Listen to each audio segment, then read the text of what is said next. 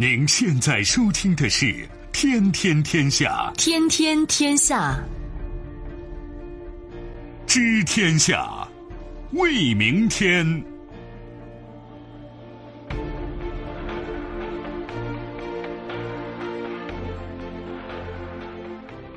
听众朋友，大家好，您正在关注收听的是《天天天下》节目，我是夏萌，有请本节目评论员重阳。重阳你好，各位好。我们节目的收听方式，除了传统收听方式之外，您还可以手机打开蜻蜓 FM 在线收听。那接下来我们关注一下今天节目的内容动向。教育部要求中小学要逐步推广编程教育。焦虑。剑桥大学调研报告称，老师和家长的数学焦虑可能会影响孩子。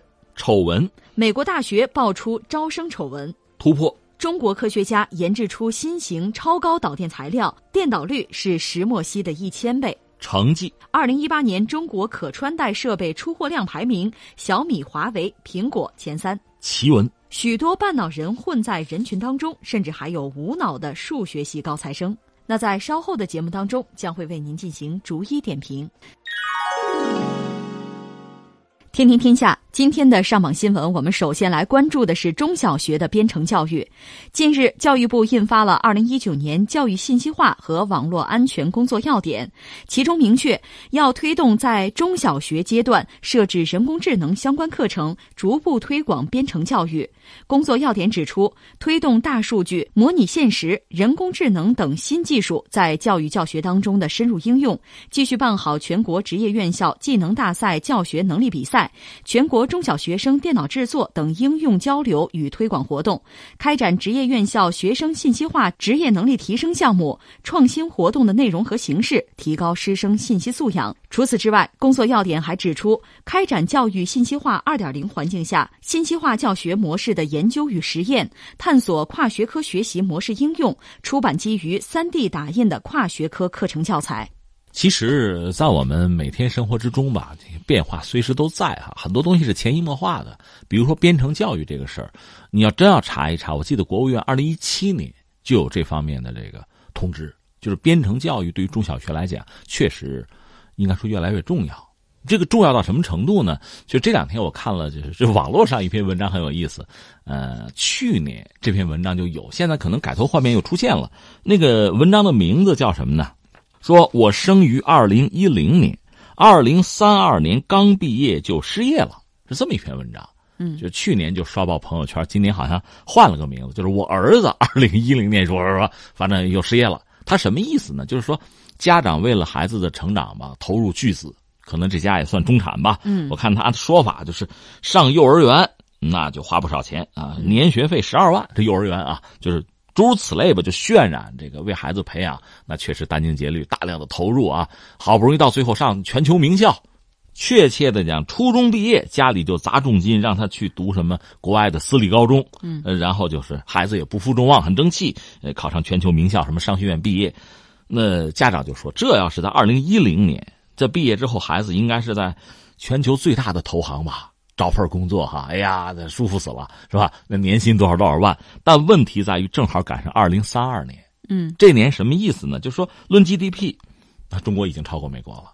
那作为孩子从就业角度考虑呢，那得回中国，回到中国就失业。为什么？人工智能大行其道。嗯，在很多领域，你可以想象，你像金融，今天不要说过去，今天你比如说炒股，就有很多人工智能在帮忙。在这个状态下，你说股市怎么发展？反正我是想象不出来，因为以前股市嘛，就无外乎两个，一个是什么呢？自己足够聪明，第二呢是别人足够愚蠢，那你股市就赚钱了，对吧？那股民嘛，那你说谁聪明谁愚蠢？这里边这个弹性啊空间就很大。但是你说人工智能，只要你投入就相当的财力，得到的这个结果往往就是这个。那你说将来像股市也好，期货也好，很多类似这样的，以前就是在经济领域、市场领域，很多人可以就凭借比别人可能是高明一步啊半步，就能玩的风生水起。现在在人工智能在算法面前，可能大家的结局是一样的。所以刚才我们说这个主人公也好，说主人公的孩子也好，二零三二年赶上人工智能这波大潮，最后发现好多领域，好多领域啊。嗯。确实没有人类的容身之地，还不是说你智能可以替代了啊？对，所以说你这个巨额的投入怎么办？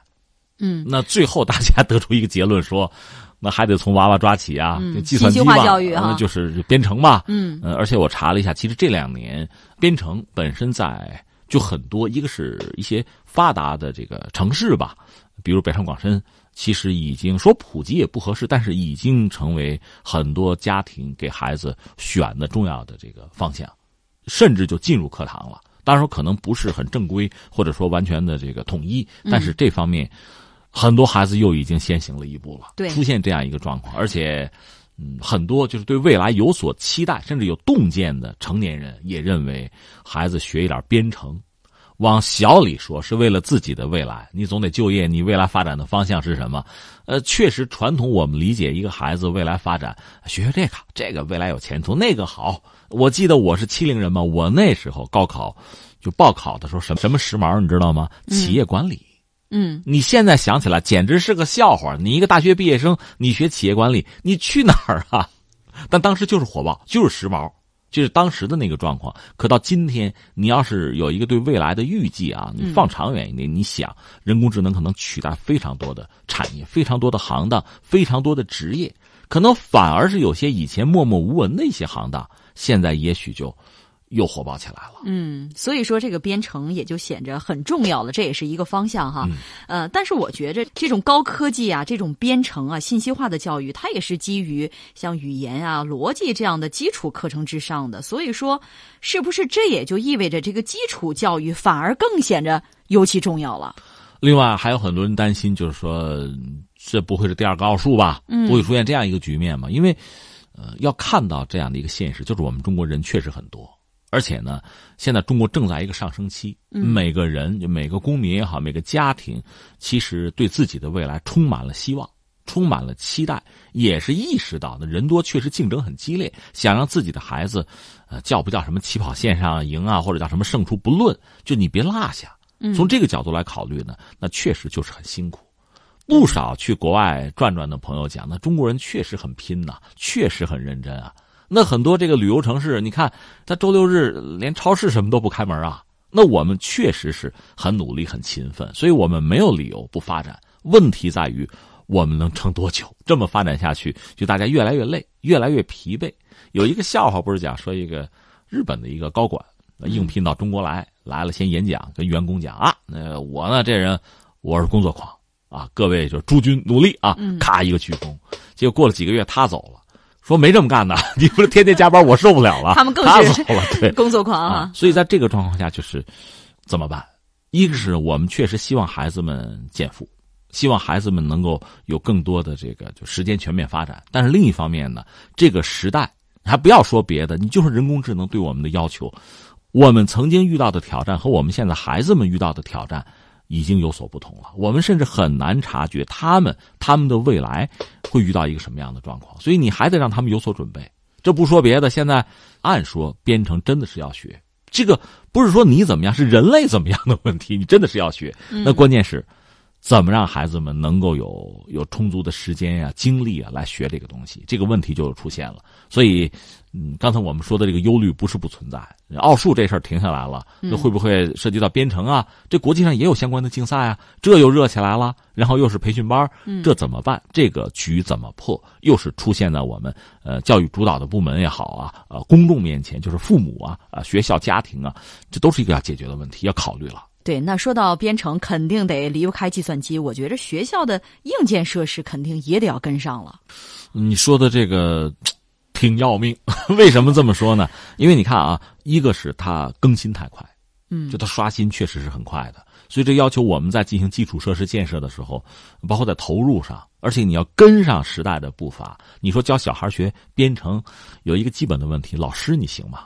你会吗？你懂吗？你跟得上吗？你能传递给孩子的是什么？嗯能不能站在头排？这个问题其实首先是问师资，这个问题真的那就是要投入。你比如我有朋友是搞美容的，说是每年都得去这个韩国看看，哎，有什么新技术没有啊？是吧？别落下。有两年不去，发现哎，别落后啊，那就是这个样子，水涨船高。这是一类的问题。另外，我们确实还要考虑什么呢？因为中国很大，那么区域的就地区的这个差异差距，这也是一个问题。那你一些发达的省份、发达的这个城市，在这方面应该说有天然的优势，但是还有很多地方可能就相对不那么发达，怎么办？怎么样通过我们要通过技术的进步来弥合相应的差距？如果说教育资源分配以前有不均衡的一面，我们怎么让它均衡？我们还希望技术能解决这个问题呢，而不是现在由于技术的这个发展。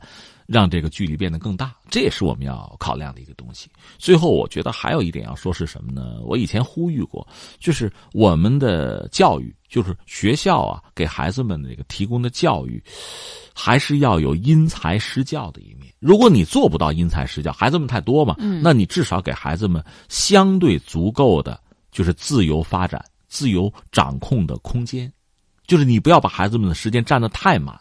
你占的太满之后，你数学好是吧？那我数学不行啊。那咱俩补的就业余时间用来补课，咱俩走的不是一个路径啊，解决的不是一个问题啊。如果学校把这个时间完全占满了，那孩子们就没有自己来调控的时间，他也没有这个能力了，他也没有这方面的这个弹性了，最后就成了一刀切了。哎，这个是比较麻烦的。我觉得您说的这一点，我特别赞同哈。就是尤其是小学这个阶段，应该让孩子们尽可能的接触各种领域的东西。你得先让他知道还有其他领域的存在，让他有所了解。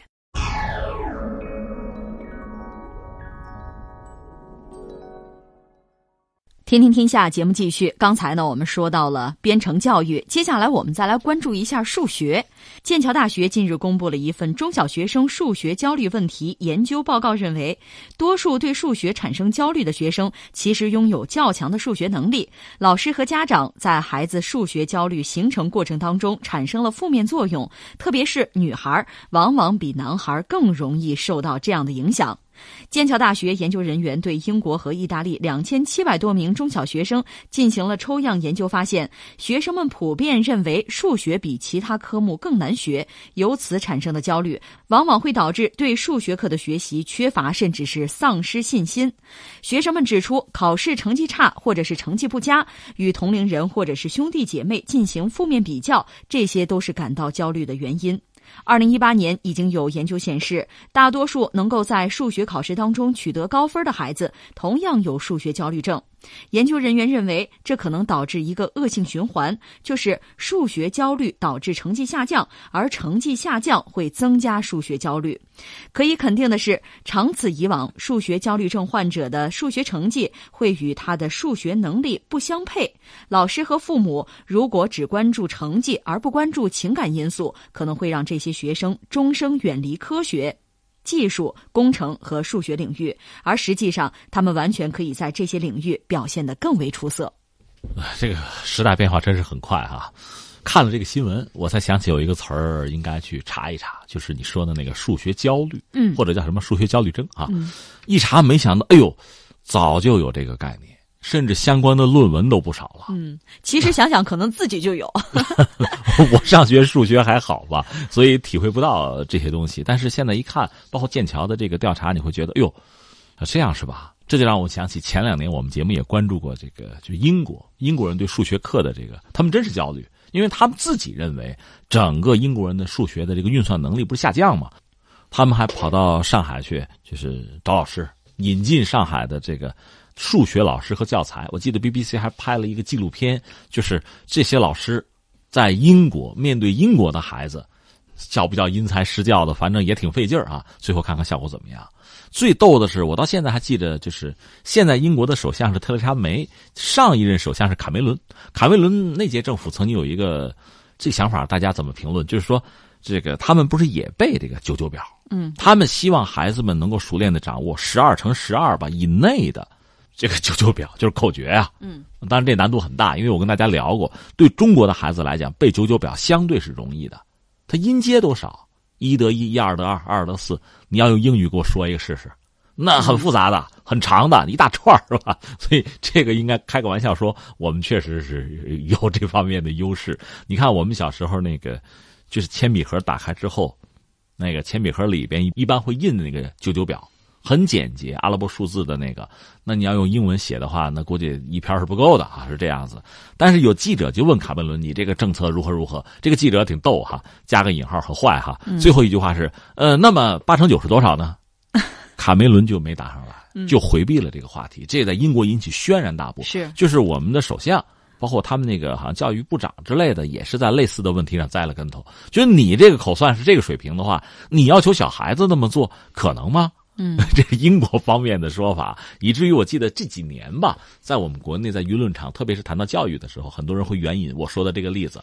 你看他八成九要不知道的话，那这这怎么办是吧？呃，一方面有人说，你看八成九都不知道，人家依然可以做首相。嗯，另外很多人去美国也知道，很多人是拿个计算器。对，去超市去什么小摊买东西，反正我不过算不清账，你跟我说白说，哎，对，直接算吧，也不失为一个办法哈。但是，好像我们觉得这个基本的运算能力一旦欠缺了，还是不太好吧，又麻烦吧。但现在你看，给我们一个什么样的调查？剑桥的，嗯。还有焦虑呢，嗯，学不好数学或者一提数学有生理反应的，嗯，这个不是闹着玩了，这个心理原因很重要哈。对，我记着我小的时候，呃，听到家长吧就说说，哎呀，这个女孩子呀，这个数学往往是不如男孩子学的好。我那个时候想想，好像觉着有道理，所以说我一直数学吧就不是特别好，呃，也有特殊的情况，就是比如说偶尔做对了一道这个比较难的这个数奥题。就特别的兴奋，我就有种如释重负的这种感觉。你这可能大多数朋友的这个态度哈。嗯，我们翻回来说，因为这是英国一个调查研究嘛，我也专门去翻过，就是一些去英国考察的中国的老师做的这个评价，说英国的数学也没那么糟，不像你们说的那么惨啊。呃，有不行的地方，也有行的地方。有老师提出一个观点说，就是说，在数和计算方面，中国的孩子要见长。见长一些，在直观思维和空间观念方面，英国人可能更重视一些。另外，换一个角度讲，咱们教的往往是比较集中、比较深，他们可能教的比较宽泛、比较散，嗯，也就比较浅，但是就说范围是比较大的，是这么一个状况。那怎么说呢？我就就感慨几句吧。第一个，我要说，数学其实是很美的东西，也是很有力量的东西。我这两天看那个谁拉普拉斯的生平，嗯。法国人嘛，三 L 之一，还有拉格朗日什么的。拿破仑做皇帝，问拉普拉斯：“听说你搞的那个宇宙那套东西，就连上帝都没了？”拉普拉斯说：“对，没他的位置，因为他是做数学嘛，用数学很精妙的计算，甚至用牛顿的那个东西算来算去，就是整个星空的体系，他算出来了，没没有什么那只手，没有。你想牛顿三定律，牛顿搞出来的。”但是他就觉得在宇宙中有一些问题，比如行星的轨道什么解决不了，嗯，恐怕得是有那只手，有神啊仙儿什么的，得偶尔动一下，这事儿才能解释。到拉普拉斯已经能解决了数学，他就是一个数学家，他并不是一个就是眼睛能看多远，或者说有什么呃天赋异禀，不是，他就是一个数学家。这些东西就数学，其实开个玩笑，数学家是最好做的，一张纸一根笔就够了，不需要别的。但是他脑子里的或者他书写的那些东西。那实际上对我们整个人类的文明讲太重要了，所以我始终觉得数学是美的，但是这种美呢，也不是所有的人都能够体会得到。正如一首歌或者一段音乐、一幅画，嗯，这种美，有的人能够看的就是痛哭流涕，而有的人完全无动于衷，没感觉。但是我是觉得数学这种美，很根本的这种美吧，就是我们作为作为这个中国的国民。特别是在我们目前崛起的这个过程之中吧，我们应该就是作为国民吧，具备基本的科学素养、知识的这个素养。另外，在数学这个领域，还是多多少少应该有一点叫审美有点过了，就是这方面的技能啊、知识啊、口算呀、速算呀，对数学的这种感觉呀，多多少少应该有一点。只有我们有，我们的子女应该说才更。更容易接受吧，我想应该是这样子。我们倒不希望所有的孩子将来都是数学大师啊，拿什么奖倒不是。但是我们对数的感觉应该还是要有一点。但是我就觉得，今天我们这个社会上，大家可能比较习惯的还是琴棋书画，一说就是文化，一说审美，还是这些东西。那对数的这种敏感、尊重。我关注啊，重视这些东西，好像还应该成为我们就是这个这个国家这个社会的每一个成员心目之中啊占个位置的东西。我觉得应该是这样，但是呢，又不宜把它变成就是很功利化的。孩子又是考个级呀，升个学呀，加个分又来了，不是这样的。这样的话可能会适得其反。嗯，把这个心态放平哈。对。那另外，如果说有人他在数学考试的时候吧，他心跳加快、手心冒汗，就是有了这种症状的话，该怎么样来缓解这种焦虑呢？呃，我个人觉得，就是假设你历史学不好啊，嗯，脑子里一穷二白，看到历史题应该也这样，都是这样。啊，你学生嘛，看到考试题有时候紧张嗯很正常。这个你要看看高考，就是很多高考的监考老师写的那个回忆录，就是忽然一个女生抱住我就放声痛哭，嗯，下课考什么还不知道，就全哭起来了，这个也很正常。所以这个我倒想把它作为什么呢？总的来说，宏观上讲，它是。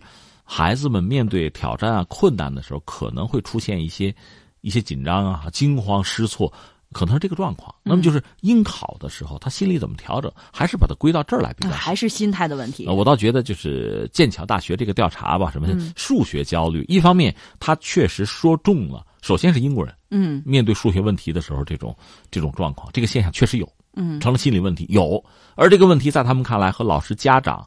一些做法是分不开的，嗯，那就不是孩子的问题了，解决问题得找家长去了，对吧？这是一个。再一个就是，我想也不要渲染，因为刚才我们讲要编程呢，嗯，随着这个时代这么快的发展，我们人类面临的挑战，数学是一直以来的挑战，嗯，对中国很多小孩子，外语是挑战，对啊，对吧？物理化学，那就不说了。现在编程又是挑战，是每一代孩子有每一代孩子的苦恼，有每一代孩子的压力，我们把它视作正常。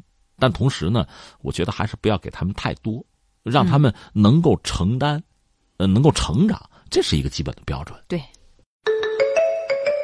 天天天下，接下来我们再来关注招生丑闻。日前，美国爆出大学招生舞弊丑闻。根据联邦调查局公布的起诉书，多位富豪家长、好莱坞演员、名校教练和大学申请机构主管参与了一系列在全美范围内的大学录取诈骗案件。这些父母通过付巨款给一个大学预备组织的方式，让自己的孩子得以被名校录取。事件曝光之后，立刻引起了社会各界的强烈反应。这几天，美国的电视和网络上铺天盖地的都是各大媒体关于此事的报道。已被检方起诉的家长当中，有曾出演《绝望主妇》的艾美奖影后菲利西提·霍夫曼和《欢乐满屋》演员洛丽·路格林等不少美国社会的知名人士以及大型企业高管。涉案的大学包括斯坦福大学、耶鲁大学、加州大学洛杉矶分校、南加州大学、乔治城大学等无数学子梦寐以求的世界名校。据检方指控，弊案的核心人物名字叫做威廉·辛格。他通过自己创办的钥匙大学录取辅导公司和优势大学和就业网络等多家企业和基金会操作一切。钥匙的官网上写着：“这就是你需要的大学录取辅导帮助，我们会让你的孩子释放他的全部潜能。”然，而根据美国司法部检察官公布的信息，这家公司实际上涉嫌多类欺诈。辛格对其中一位家长说：“我们所做的事情就是想方设法把美国最富有家庭的孩子送到大学里，保证成功。”呃，这个事儿我们关注了一次，现在等于说是持续发酵。那美国人对这事儿非常敏感，这也完全可以理解，因为孩子嘛，那大多数家庭都是有孩子，孩子的未来怎么办？教育是非常重要的，而在教育这个这个链条上，除了就是风波也好，哪怕是风吹草动，确实会吸引大家的眼球。先看看在美国，真的你说读个大学，读个名校，什么常青藤，你大概需要什么条件？其实这个条件是非常苛刻的。你看，最基本的就是咱们能想象吧？你学习得好吧，而且不是一般的好。嗯，想读那种就真正名校、精英大学，我这看到啊，就一般从美国来讲，你高一开始就要确保常规课程你是这数一数二的，这是必须的，都得是学霸。这个本身也没什么不对，是吧？这个你换我们也应该是这样。你真的考得那么好，我也服气啊。这是一个，这个很基本。另外还有个什么荣誉课程。就是你数一数二的成绩呢，然后你能够获这个选修荣誉课程的资格，哎，这个呢，甚至要修到大学，就是说高中阶段修到大一大二的课程，有这样的，就还是学习好嘛，这是基本的你的一个基础。光有成绩单好看漂亮不行，另外你还得有什么，比如个人领导力啊、创造力啊，那这个怎么体现？那恐怕还得有一些有些活动啊、比赛啊、证书，这个也没有办法。就大概我们讲德智体美劳全面发展，那在这儿体现这两样就都很重要。除了成绩，还会有其他的一些能力，对吧？我看到斯坦福的录取率大概是百分之四点三，就是说，嗯，你招生就合适的啊，能够进门槛的候选人里边大概百分之四点三。哈佛是百分之四点五九，耶鲁是百分之六点三一，耶鲁还好一点是吧？这这是一个 基本的状况。呃，这我们说基本上属于这个学业，基础的东西你得有。然后是什么呢？呃，走体育路线可以，体育路线呢，你做不成学术天才的话，体育天才也可以。嗯，这也算是特长生了。美国人也喜欢这个东西，橄榄球什么的啊，啊，这是一方面。另外呢，第三条，这条其实要求是最高的，哼，好爹，就是拼爹了。就这么一个状况，你家里得有钱。对，所以刚才你说的那个新哥呢，这个人很有意思哈。我们加一个引号，他确实极具所谓这个聪明或者叫小聪明。他就公开说，他说你要上一个名牌大学吧，当然最好走前门。前门是什么呢？就是学习好，嗯，就是学霸，全宇宙第一肯定有戏啊。另外还有一个后门，那就是拼爹了，那就是所谓的这个捐助、捐赠。那我都捐了多少钱在里边了？那这个捐可不是个小数嘛？你比如说捐我五十块钱，我捐五十万，这恐怕还都不行，那是大数了。所以一般人捐不了。你说我白领，那你也不一定捐得起。所以呢，这位新哥说：“我给你们开个侧门，就旁门，嗯，前门后门都有，说你都走不通是吧？有个侧门，侧门什么意思？它实际上就是伪造一些东西，让你达标。”当然，即使如此，你也得花钱呢，这不作弊吗？也得花钱。这个钱呢，肯定是比你捐赠那个钱少，因为那个只有富豪才掏得出来嘛。那你是中产，你又掏不起，那你走我这个门，这是侧门。所以他是通过这种方式，就是作弊。具体讲怎么作弊呢？就美国人玩法是这一个是什么呢？伪造学生啊有学习障碍或者其他的残疾，我有缺陷，嗯，对吧？你你给我补偿一点呗，这是一类。一类玩法，还有一个是什么呢？刚才我们讲体育嘛，那美国人就好体育嘛，我就伪造在体育方面的某种能力啊，嗯，成绩啊，那冠军啊，这是一类东西。总之就是想尽各种各样的办法，让你进了这个校门。嗯，然后再说，对，那你就掏钱吧。那他就挣的是这个钱。这次我看被起诉的呢，得有五十来个人，这其中呢以家长为主，三十三人。嗯，另外还有什么呢？大学里边的什么？你比如说体育教练。还有这个什么外部招生的顾问等等等等，说到底就是造假一条龙，前门后门走不了，走侧门，他也是造假一条龙。这是目前这次这个案子里边牵扯出来的这个东西。呃，那你要让我说，实际上它反映的是什么呢？这是美国人的事儿，咱们替他们操心了啊。就是实际上就是中产和富豪之间的战争，富豪的孩子进这个名校没有问题。嗯，这次这个事情对他们的冲击，就所谓富二代的冲击，基本上也没有。关键是作为中产吧，你说钱足够多了就可以不走旁门了，对吧？但是又没那么多。你说孩子足够聪明走前门吧，又进不去。所以在这个多重压力之下，他们有了这个选择，也反映出就是中产的无奈。这也反映出就是美国现在这个状况。你说最好的教育资源有在那摆着呢，名校，关键是你进不去啊。那怎么进去呢？通常的方式解决不了，只好采用这种旁门左道。现在这回好，闹了个底儿掉。呃，就出现这么一个状况，在以前，你看我们有些就是华裔吧，中国的孩子到美国去，早就曾经抱怨过不公平。就是你看，同样的分数，我这么高的分数，比你们都高，怎么我进不去？怎么他们这些名校不录取我？这确实说明了一个问题。下面我就要讲这个。你看，中国传统的，比如说高考，我们一度呢，就说高考本身啊，实际上它是唯分数论的。嗯，咱们就拿分数说，分高就进。那分数现在摆着，你达不了标，那就别进。这是唯分数论。咱们只说高考啊，那这个有没有弊端呢？也有。后来想办法，比如有各种各样加分什么的。但是，一旦加分，大家会觉得这个是不是又造成另一种不公平呢？所以现在涉及到加分，逐渐又开始削减。另外，又担心这种就是唯分数论带来麻烦或者带来其他一些问题啊，带来一些社会不公，要不学校自主招生吧？但是通过这几年的实践呢，自主招生，你看也出现各种各样的问题。一个是，呃，我记得清华在四川招生，一度他们就是体育要重测。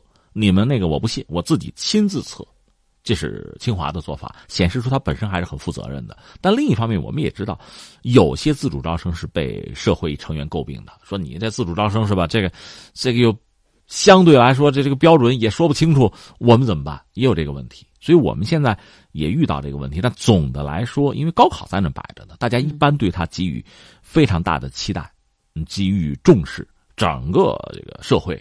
对他还是有相当的信任，这是我们目前的这个格局。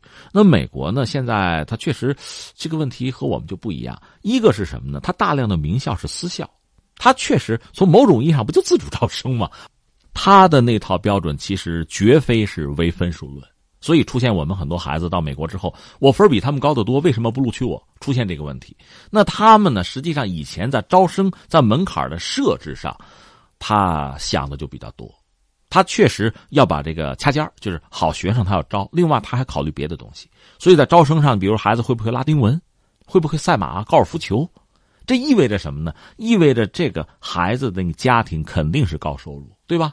你算吧，他虽然不直说，他门槛就是这个样子。通过这种方式，他保证他希望录取的那个圈子的孩子能进来，这是他们那个，你叫高考了吧，就叫招生也好，是他那个特点。这个问题实际上早就存在，也正是因为这个问题存在，积累到一定程度之后，有一些中产觉得确实受不了，前门后门都进不去，所以就。有市场需求开侧门，这个叫辛格尔的才等于说是顺势而为，挣了这把钱。嗯，可能整个下来也是千万级美元的这么一个一个规模吧。那现在当然要面临法律的惩处了。对，但是它侧面确实反映了美式的这个就是高等教育吧。一个是有最多的钱，受最好的教育就是这样。但这个本身对社会来讲，你绝对不能说它是公平的。那怎么解决公平的问题？各种各样的方式。有这个拿到桌子面上的法律能够允许的方式，也有很多就是这种灰色的方式。最后现在出来这么一个结果，它反映的还是在教育问题、在教育资源分配的问题上，长久以来积聚的这些这些问题啊麻烦没能得到一个合理的解决，最终反映的还是这个。天天天下，接下来我们来关注的是新型超高导电材料。三月十九号，材料领域国际顶级期刊《自然材料》发表复旦大学修发贤团队最新研究论文：外耳半金属砷化铌纳米带中的超高电导率，制备出二维体系当中具有目前已知最高导电率的外耳半金属材料砷化铌纳米带。导电材料是电子工业的基础，现在最主要的材料是铜，已经大规模用于晶体管的互联导线。信息时代，计算机和智能设备体积越来越小，信号传输量爆炸式增长，芯片当中上千万细如发丝的晶体管互联导线运送压力随之加大。而当铜变得很薄，进入二维尺度的时候，电阻变大，导电性迅速变差，功耗大幅度增加，这也是制约芯片等集成电路技术进一步发展的重要瓶颈。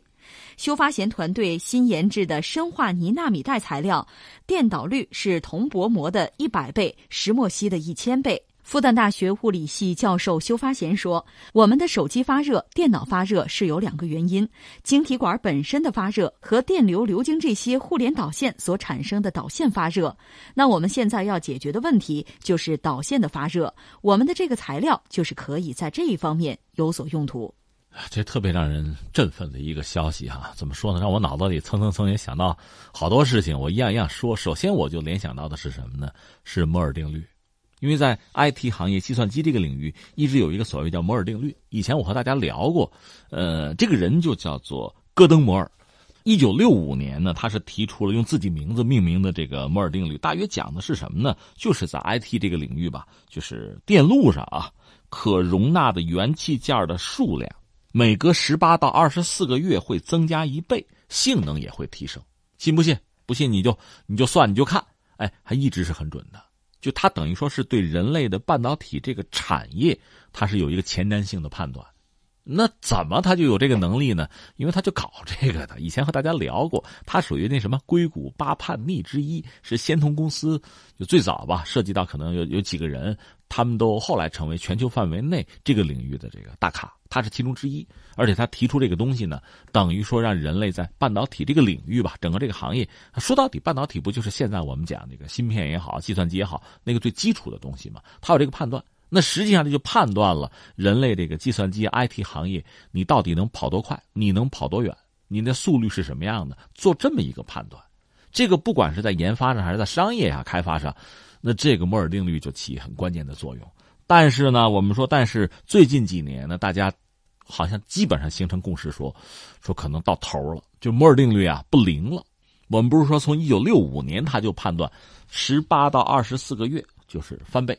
那么过去每五年大概增加十倍，每十年增长一百倍，确实，他确实描述它前瞻性很强。但是近些年呢，就说摩尔定律已经出了问题，每年大概增长几个百分点，每十年呢可能只是两倍，就是翻不动了。呃，什么意思呢？就是做到极致了。因为所谓芯片也好，人的这个能力也好，现在讲什么晶圆、讲光刻机，就这套东西，你毕竟是有天花板的，做到这儿再也上不去了。还包括一些材料的限制、材料性能的限制。你比如你使用铜嘛，你刚才讲了，铜到薄薄到最后成了二维的东西了，嗯，它就到这儿了。那水平就在这儿，就像我们人一样，你去跑百米去吧，你练，你最有天赋，你说跑百米你用五秒。真的不可能啊！真的不可能，是有极限的有极限了，就到了。所以摩尔定律完蛋了。那现在有没有新的东西呢？嗯，大家在想，包括现在我们讲量子计算机，中国、美国不是在第一集团在争这个东西嘛？就跑的看谁更快。但在这个时候，又有中国人，刚才你讲复旦的教授说：“哎，我们把铜这个玩意儿啊，调整了调整，换换，用了其他的材料。而且特别要命的是什么？你知道，如果是在超导状态，极低温度，零下若干度。”几十度、几百度，那是超导状态，不是就在常温，我们把这个等于导电率做起来了，那个提升也很高的。这是不是意味着摩尔定律至少能续命？我不好说它能维持多少年啊。但是因为材料的这个突破，它应该是能续命的。在这个问题上，因为材料的变化，等于说人类在传统的这个芯片这个领域还能往前走，那个天花板被突破了。呃，上面还有天花板，我们也知道。但是就现在来讲，是不是？在相当长时间内，我们可以很乐观的说，哎，我们看到了希望。嗯，摩尔定律能够继续的就灵验下去吧，这是我一个感慨。顺便呢，其实就在你说的这个事情同一天，还有个事儿，我觉得比这个事儿要稍小一点，也是中国人的一个突破吧，是那个电池，有一个世界级的难题，就是现在我们讲一般用那个锂电池、锂离子动力电池，它那个能量密度。现在成为产业化的瓶颈，也是天花板。呃，那现在包括这个美日韩，包括中国都有相关的产业政策。他们是希望到二零二零年能量密度达到三百瓦特小时每公斤，想达到这个水平。二零二零年，现在二零一九年，结果中国人把这事给做了，就是我们，就是那个宁德时代，这是一家企业吧？宁宁德时代新能源科技股份有限公司，他们研发出来这个东西，结果是什么？是。三百零四，人家不是说达到三百是二零二零吗？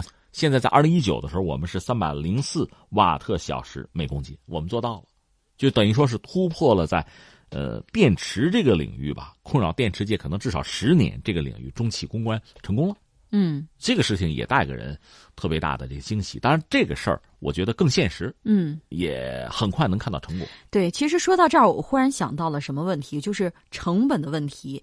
比如说昨天我们说到的这个五 G 技术，还有包括甚至是六 G 哈，就是重要的一环，就是成本到底是多少？我们所说的今天所说的这个新技术、新科技，它的制造难度还有成本是什么样的呢？就是。容不容易可以商业化、产业化？呃，我个人对这个问题看，一个是现在肯定是实验室阶段，第二是我对它的产业化是充满信心的，因为它不是那种革命性、颠覆式的大变化，嗯，而是依托于现有的技术基础之上的性能上的一个提升啊。对，所以我觉得这个把它产业化，一开始肯定会贵，呃，但是没关系，因为它基本上不对现有的这个产业链做一个根本性的打破，啊，拆成一片白地，咱们从头再来，不是那样的。这就好办，嗯，其实很多人比较中美之间在五 G 方面的优势，中国有一个优势就是什么呢？我们原来四 G 的基站是可以升级的，有这个优势，不是说在平地之上重新来，那样的话成本就高了。而现在这样搞呢，成本低，普及起来就快，是这个。那最后呢，还有一个感慨，这就就扯远了哈，就说到中国最早的科幻小说了，呃，跟大家聊过，比如我们有一部小说，其实更叫政治寓言小说吧，梁启超写的叫《新中国未来记》。因为他是搞维新失败了，跑到海外去了，所以他当时那个小说呢，其实不是科幻，是政治预言，是穿越小说。他就是期待若干年后啊，咱们这个就是变法成功啊，他他想的是这套东西。但是在晚清那个时代呢，也有一些中国人确实很很先进，也写过科幻小说。比如有一部科幻小说呢，这个作者叫做徐芷言。就是严无许指挥的指严格的严，他那篇小说名字叫《电视界》，大家觉得和我们刚才讲的这儿是不是有点关系？就是在晚清中国积贫积弱的时候，但是全球范围内你看，就是第一次工业革命蒸汽机那套东西，到第二次那电，美国的崛起和电在美国的这个研究啊、发展啊，这个大规模的使用是有关系的。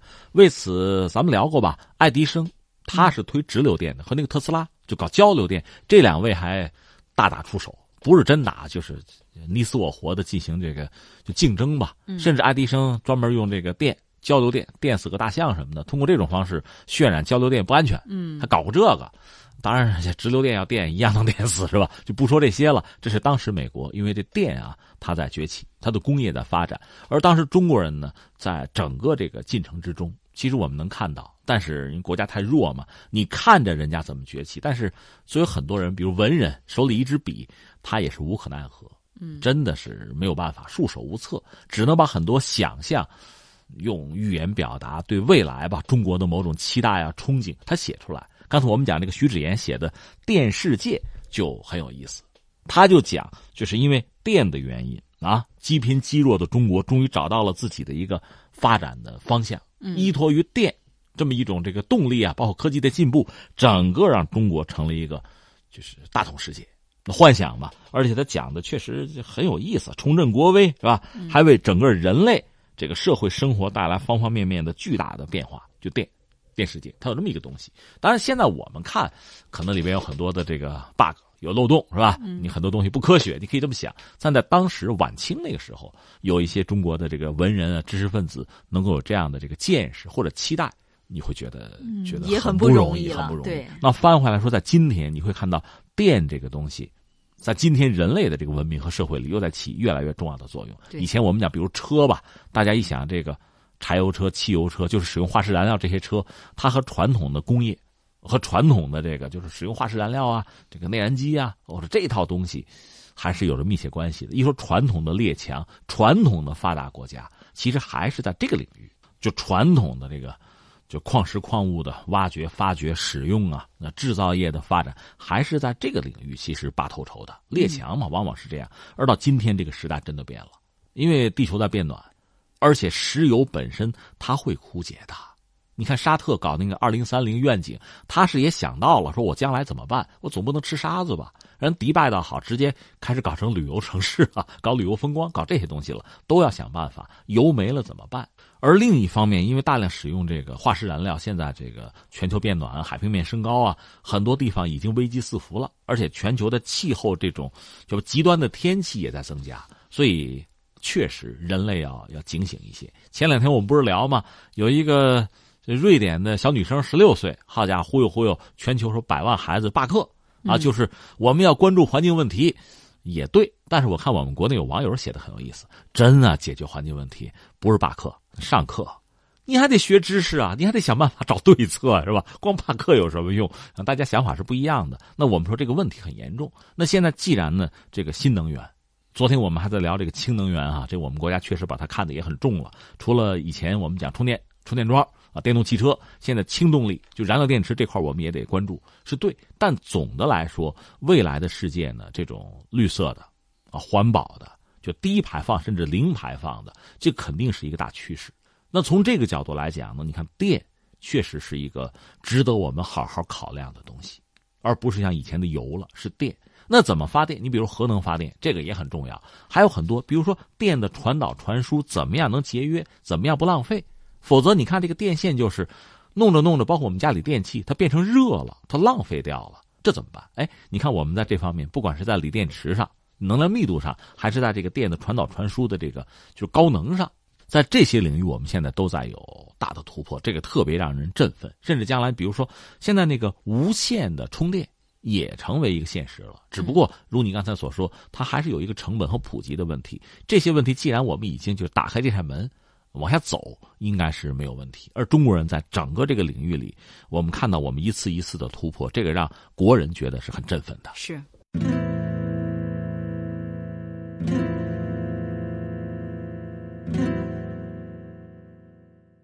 天天天下，接下来我们再来关注一下可穿戴设备。三月十八号，二零一八年第四季度中国可穿戴设备市场季度跟踪报告发布。报告显示，二零一八年第四季度中国可穿戴设备市场出货量为两千两百六十九万台，同比增长百分之三十点四。报告指出，二零一八年第四季度中国市场前三大可穿戴设备厂商排名依次是小米、华为、苹果，出货量分别达到五百三十二点八万台、四百三十八点八万台。两百二十九点四万台，市场份额总计超过百分之五十。值得注意的是，前五大厂商当中，除苹果之外，其余都是中国厂商。互联网数据中心表示，小米手环在第四季度表现环比增长，同比略微下滑，主要依靠耳机和手表产品实现同比增长。另外，华为在可穿戴设备市场呈现多条产品线共同拉动的效果，这使得华为二零一八年第四季度可穿戴设备同比增长达到了百分之二百零六点一，而苹果在本季度也实现了同比增长。呃，你看今天节目我们一直在谈这个世界的变化，真的是很快啊。呃，这两天好像有一个学者叫万维刚吧，写了本新书，呃，出版了，名字好像那意思大概叫“你有你的计划，世界另有计划”啊。嗯，你想想很有意思，就是有人就想到那谁秦始皇，秦始皇曾经说过啊：“朕为始皇帝，后世以计数什么二世、三世，至于万世。”哎，始皇帝嘛，嗯，呃，秦朝嘛，整个就延续下去啊，传之无穷。结果怎么样？嗯，到秦二世就完蛋了。你再说，比如说大经济学家凯恩斯，凯恩斯对未来曾经有一个揣测，他说：“人啊，将来啊，每周只工作十五个小时，对吗？反正反正他死那么多年到现在，我还没达到一周我十五小时，不可能的。另外，你再比如说这个沃森，就是 IBM 的那个创立者托马斯沃森，他说啊，世界上将来啊，大概有五台电脑就够用了，嗯整个世界五台就够用了。”这现在你不是胡扯了。地球不是为某个人而转的哈。对，还有这个谁，乔布斯。乔布斯刚死多少年？乔布斯曾经有一个判断说，没有人会买一部单手拿不下的手机。他那意思就是人嘛，这手机需求肯定一只手，一只手就能操控。所以最早你看那个苹果手机也很小，就是你不管左手右手，一只手拿着，然后你那个大拇指可能在屏幕上就划来划去，就操控这个手机了。现在我问苹果多大了？对啊，而且咱们都出了折叠屏了，这是可笑嘛？所以你看，很多人对未来的预计，哪哪怕是这些高手，也是出了很多的错。嗯啊，就是就是那句话，世界上自有计划，是吧？你有你的，人家有人家的。那我再延伸一下这个逻辑，就你有你的计划不假，这个世界上每个人都有自己的计划，最终掺和到一块儿。那你和世界，你站到世界的对立面，世界显然自有计划，你和世界往往就合不了拍了，对啊，这样子。你自己的计划赶不上世界的变化，对啊，因为大家都在变化，都有需求，都在往前冲。那说到这个可穿戴这块就很有意思，而且从全球范围看，和我们中国呈现出的这个状况有所不同，很有意思。呃，你说的这个 IDC 哈，它给的这个数据是很多的。呃，在中国可穿戴设备市场。是七千三百二十一万台，这在全球应该量是最大的。而且在我们中国市场，就是卖的比较好的品牌吧，前五啊，分别是谁呢？小米、华为、苹果、步步高和乐心。嗯，而且前三就是小米、华为、苹果，占这个百分之五十以上。这是中国的状况，世界的状况和中国不太一样。在全球范围内，可能苹果还是最好，但是在我们中国。已经完全不是这个概念了，就排名它连第二也排不上，而且全球范围内，你如果说是一个大蛋糕的话，整个中国市场占这个蛋糕可能一半还多。嗯，这是我们现在看到的这个格局，就是可穿戴，它在未来是一个什么样的状况，那我们还不好说。但是总的来说，中国的企业表现还是相当不错。对，特别是。华为哈，华为的这个增长速度，刚才我也说到了那个数字百分之二百多，我觉得真的是听起来还挺可怕的。而且他昨天我们也聊到，从市场布局就是说高瞻远瞩，他有考量。因为谷歌、微软他们搞的那个安卓，那你不用苹果就得用这个系统。华为自己还有一个有一个备胎，万一真被人卡脖子，那我就来这个了，有这个准备。这个钱肯定花了不少，这就像保险一样，不到万不得已不拿出来，但拿出来也是个大杀器。它能保自己，也保自己的用户。其实这是很高明的一个做法。嗯，除了这个以外，刚才你想在可穿戴设备上，它确实也在中国国内市场享有不错的成绩，在全球也还不错。只不过在全球范围内，可能苹果目前还是比较拔尖儿啊，是这样。但是我们也看到一些数据，就苹果现在零部件采购在向中国倾斜，已经绕过了这个日本和美国。这是苹果的选择。华为本身去年我看它这个国际专利的申请排到第一，五 G 相关会占到三成，是全球范围内的啊，这个比例和这个排名是相当不错了。嗯呃，当然我们翻回来再说这个可穿戴，这个我个人理解，它未来肯定是一个，或者说下一个叫不叫风口啊？人不是说什么风口猪也飞起来，那风口一过就摔下来，对吧？但是我想，呃，手机在目前看，那折叠屏啊，我一直不是特别看好。它更多的是就是展示肌肉、展示实力，你不行吗？我行啊，我有，我能。但是它真的意味着一个大的变革的开始吗？我倒不太看好。就是手机本身啊，嗯，但是我想将来手机是不是会逐渐的会让位给可穿戴的设备？可穿戴设备目前可能更多大家比较熟悉的就是那个就智能手表，这个可能大家比较比较熟悉。而且我看苹果在这方面确实。也一直在做努力，是不是？他们也想就在手机逐渐的失宠之后，哈，想选择智能手表作为一个新的突破口。另外还有那个耳戴设备，耳朵上那个耳戴设备。嗯，因为你看人身上就是裸露的，你说穿着衣服呢，里边呢没法办了，就是裸露的部分里，耳朵是可资一用的一个东西。另外眼镜也可以考虑，但是很多人如果平常不戴眼镜，戴上的话不舒服，或者说不习惯。那耳戴设备确实是，就是作为这个可穿戴设备里边很重要的一部分。另外还有什么呢？就是智能腕带、手环那类的东西在腕上啊，这是一类。呃，再就是这个联网服装，那服装本身穿吧，那真是可穿戴了，它可以起很重要的作用。逐渐这些方面可能会会在这几年会异军突起。呃，在国内可能增长率百分之二十多是没有问题的。我们现在看到哈，嗯，这个方向上可能也会成为未来非常多的企业。你看华为啊、小米啊，这就已经是榜上有名的。苹果啊，这个厮杀会变得日益残酷吧？而我们在未来可能会越来越多的，不是通过手机，而是通过我们说的这些设备，加强和世界和他人的联系。嗯。天天天下，接下来我们再来说一件很神奇的事儿哈，说说半脑人。大脑是你最重要的器官，这是大脑告诉你的。相信很多人都在网络上见到这个细思恐极的段子。那么问题来了，大脑真的那么重要吗？当然了，如果完全没有大脑，人不死也只是一具行尸走肉。但是在医学史上，也总有一些奇案挑战着人类的认知。二零零七年，一起刊登在英国医学权威杂志《柳叶刀》上的病例就让世人震惊。一名法国男子，四十四岁，是一名政府公务员。当时他因为左腿有些毛病，才去看的医生。结果医生在为他进行大脑 CT 和核磁共振扫描之后，就惊讶地发现他的脑室内充满了脑脊液。那些本该正常的脑组织，则因为脑脊液的挤压，薄得像一张纸。虽然无法计算这名男子丢失了多少脑组织，但主治医师当时就形容到，他的大脑几乎不存在。而更匪夷所思的是，这位几乎没有大脑的患者和正常人并没有差别。而在这位无脑公务员之前，还曾经报道过另一起高智商无脑人的案例。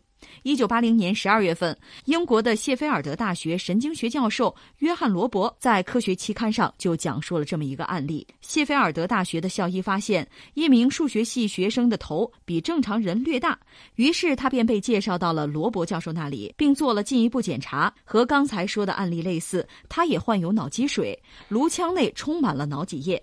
但不同的是，这是一位数学系高材生，智力测试得分高达一百二十六，他的生活很正常，还获得了一流大学的数学学位。哎，这个世界真奇妙啊！不听不知道啊，是这样子。前段时间看过一个视频，也挺惊悚，是一只马蜂，黄蜂，你搞科研的把脑袋给切下来了，嗯，然后就没脑袋了，这个黄蜂反正转来转去，摸到脑袋，抱着就飞走了。确实很很恐怖哈，呃，我想了想，对，后来我还请教了一下，反正能活一周就死了，为什么呢？还不是别的，因为他那个口气就嘴，嗯，是在脑袋上，这回不能进食了，没法吃东西，是因为这个死掉的，新陈代谢就。如果要是能吃东西的话，他还会看来看来就没事儿，因为他最主要的，他那个最最核心的那部分吧，应该并不在，他不是。没在头上哈。昆虫是三节嘛，嗯不在头上那节上，嗯是这样的。这是昆虫，但是你说的这个人，这就让人觉得很很不可思议。他完全颠覆了我们传统对头脑的这个认识。其实你让我想起谁呢？爱因斯坦。嗯以前和大家聊过没有？爱因斯坦去世，去世当天他的那个做尸检呢，呃，普林斯顿的是病理中心的那个首席叫哈维，就也不能说人家起了一个歹念啊，因为做尸检把脑子就拿出来了嘛。嗯，他是觉得爱因斯坦这么伟大的科学家，他的头脑和别人不一样。嗯我要研究，我要揭开大脑就伟人的大脑的秘密。嗯所以他在没有和医院打招呼，没有和爱因斯坦家属打招呼的情况下，他就把大脑给拿出来，他可真的就就做实验了。换句话说，爱因斯坦死的时候，大脑里填的是棉花，然后他大脑拿出来之后，之后呢，你想，普林斯顿一听就急了，那人家爱因斯坦的家人一听就怒了嘛，最后他就工作也丢掉了。最惨的时候做那个流水线工人啊，几十年隐姓埋名就研究爱因斯坦大脑，但是一无所获。而且说他的这个 脑的重量好像比一般人还要轻轻一些。对，成年男子大脑的重量和爱因斯坦比起来，爱因斯坦那头脑反而轻。咱们以为人家那大脑袋真的很奇怪啊！嗯、应该是很聪明是吧？甚至有人想什么大脑皮质什么的，是不是比别人多？什么褶皱多？那应该重才对，对对对轻。最后呢，爱因斯坦大脑给切了二百多份儿吧。呃，这位哈维最后也没办法，就是介绍自己的这个工作，嗯呃然后给一些知名的，因为他毕竟是搞病理的，嗯这个怎么也得搞神经的嘛，最后寄给一些专家，最后可能出了一点什么成果，但总的来说，爱因斯坦大脑的秘密是没有能真正被揭开，最后没办法了，把这剩这个可能还有一百多块吧，这大脑啊切片什么的还给爱因斯坦的后人，人家还不要不接，最后又给到普林斯顿大学，就是那个医学中心去了，嗯给到那儿了。那儿现在那个掌门是非常严格的，就是珍藏好。你要想再研究爱因斯坦大脑，人家不一定给了，你除非提交特别专业的，嗯呃，我们觉得可靠的这个方案啊，我我们大概能给你再研究，否则的话别想了。至于你说的这什么半脑人、无脑人，这比爱因斯坦大脑还要让人觉得不可思议。嗯我查了查，大概是这样：在一九二三年，当时有一个学者叫做丹迪沃尔特丹迪，他呢是一个神经外科的医生吧。他呢当时就是有一个有一个患者患了脑胶质瘤，这位丹迪医生呢就给他切了一侧的颅腔的小脑。嗯切了之后还好吧，那位三年很健康，最后是死于癌症，那没办法了，那跟嗯切脑没关系了。但总的来说，看来这切了也就切了。还有什么呢？一九三八年，加拿大有一个叫做肯尼斯麦肯锡的，他是通过切除人的大脑的右半球，治疗了一个十六岁女孩的癫痫症，嗯，也治好了。而且人也没有什么后遗症右。半球可是没了。嗯但是人还还行，所以从那个时候，这是比较早的记录吧？嗯你可以看到有一些，还是这记录让人觉得很惊悚。就大脑我们都知道很重要，嗯但是好像切了一部分之后，人还好。你刚才讲的那个例子，法国的那个公务员吧，嗯他实际上智商不高，可能相当于阿甘《阿甘正传》那个阿甘或者稍高一点吧，嗯智商九十，反正差不多是这个状况。但是人家家庭很和睦啊，生孩子也没有问题啊。那你说受影响。这跟智商有关系吗？你刚才说智商高的那位，他不脑子也有问题吗？对，所以看来，就是在我们身边，嗯这个报道最后就讲，确实有很多可能你不知道的人，他们的脑子是不完整的。但是他们做律师、做医生、做家庭主妇、做老师，嗯甚至还有什么长跑冠军，就是还有什么数学天才，不碍事儿。呃，但是都都活得好好的。那嗯对我们来讲，那我们更没有理由不好好的工作和生活了啊！对，而且还告诉我们，这人类未知的领域或者是盲点吧，其实还真的有很多。对对对。好，听众朋友，那今天的《天天天下》节目到这里就要接近尾声了，感谢您的守候与收听，明天同一时间再会。